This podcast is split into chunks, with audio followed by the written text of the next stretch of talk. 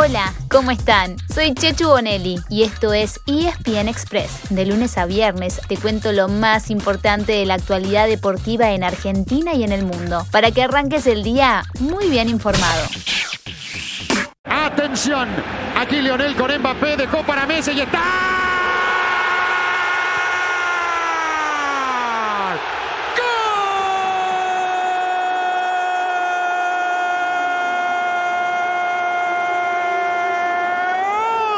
París. Lo hizo Messi. 28 minutos de este segundo tiempo con el sello de Messi, con el toque junto a Mbappé. Se encontraron, aparecieron. La gente está ya. 2-0 el partido. Messi lo hizo. Tenía que llegar y llegó la única manera posible golazo. Por supuesto, hablamos del primer gol de Lionel Messi con la camiseta del Paris Saint-Germain. Fue por la UEFA Champions League y después de una gran jugada que incluyó pared con Mbappé y definición milimétrica, como nos tiene acostumbrados y como más nos gusta. Como si faltara algo, por delante de sus hinchas en el Parque de los Príncipes y liquidó un partido muy pero muy complicado ante el Manchester City. Los de Guardiola sí, claro, Pep, el técnico en el que Lío brillara en Barcelona, había tenido muchas chances, pero no las supieron aprovechar y el PSG terminó imponiéndose 2 a 0. Escuchemos a la pulga. Bueno, la verdad que tenía ganas ya. Eh, tuve poco partido recién, pude jugar eh, uno solo acá, este era mi, mi segundo, de a poquito me, voy acostumbrando, adaptando al, equipo, a mis nuevos compañeros y bueno, lo más importante que hoy, que hoy se ganó, como dije recién, era muy, muy importante, pero hay que seguir y mirar a lo que viene ahora.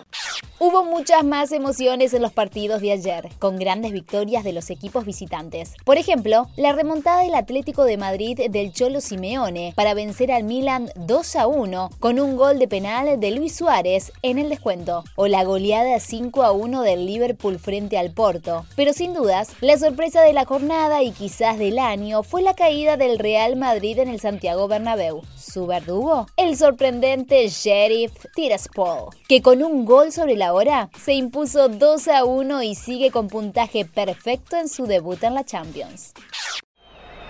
Vamos a meternos en el último minuto de los 90 reglamentarios. La pelota para Bruno Sousa no le va a quedar a Zil. ¡Zil! ¡Pero qué golazo! ¡Estás loco, Zil!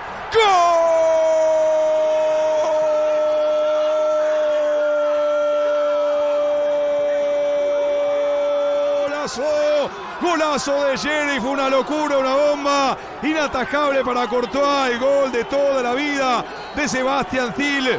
Un chico de Luxemburgo en un modesto equipo moldavo que sacude la red del Bernabéu y lo pone a ganar al Sheriff. Sí, el Sheriff le está ganando al Madrid 2 a 1. Si se quedaron con ganas de más, hoy tienen otros 8 partidos, todos disponibles por Star Plus, por supuesto, para verlos en vivo o más tarde, cuando tengas tiempo y cuando tengas ganas. A las 13.45 en el primer turno, juegan Atalanta Young Boys y Zenit de San Petersburgo con Malmo. A las 4 de la tarde hay 6 duelos para elegir. Bayern Múnich, Dinamo de Kiev, Benfica Barcelona, Salzburgo Lille, Wolfsburgo Sevilla, Manchester United Villarreal y Juventus Chelsea.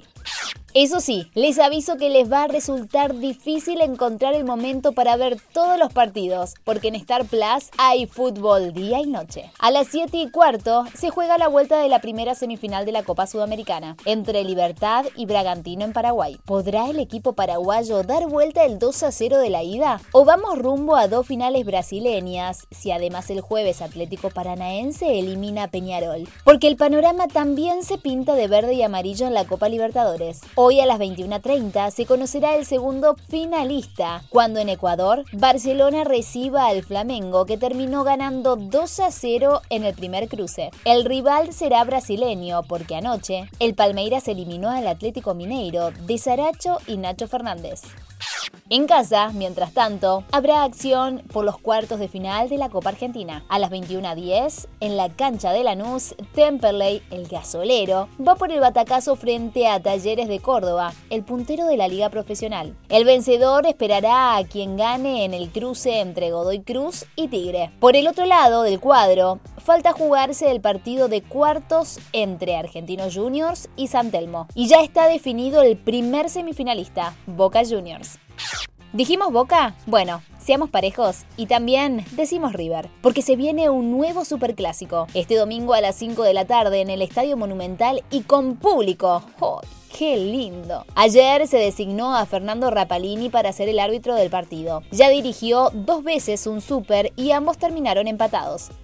Seguimos en el mundo Boca para contarles que Martín Palermo, uno de los grandes goleadores de la historia Geneise, asumirá como DT en Aldo Civi. Reemplazará a otro ex Boca, Fernando Gago, quien renunció el fin de semana pasado después de seis derrotas seguidas.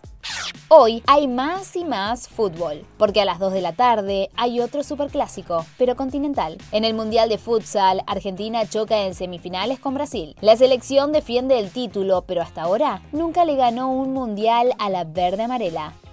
La última, sí, lo prometemos. Se confirmó que en junio del año que viene habrá una nueva Copa de Selecciones. Será la Euroamericana y tendrá como protagonistas a los dos campeones continentales. Adivinaron, por un lado estará la selección argentina, reciente campeona de la Copa América. Y por el otro, pronto, ¿cómo va? Italia, última ganadora de la Eurocopa. ¿Me van sacando las entradas, por favor? A la producción le hablo. Y así llegamos al final de nuestro episodio de hoy. Soy Chechu Bonelli y de lunes a viernes te traigo las noticias deportivas más relevantes para que arranques el día muy bien informado. Te espero en el próximo ESPN Express. Y no te olvides, dale clic al botón de seguir para recibir una notificación cada vez que haya un nuevo episodio disponible. No te vas a arrepentir.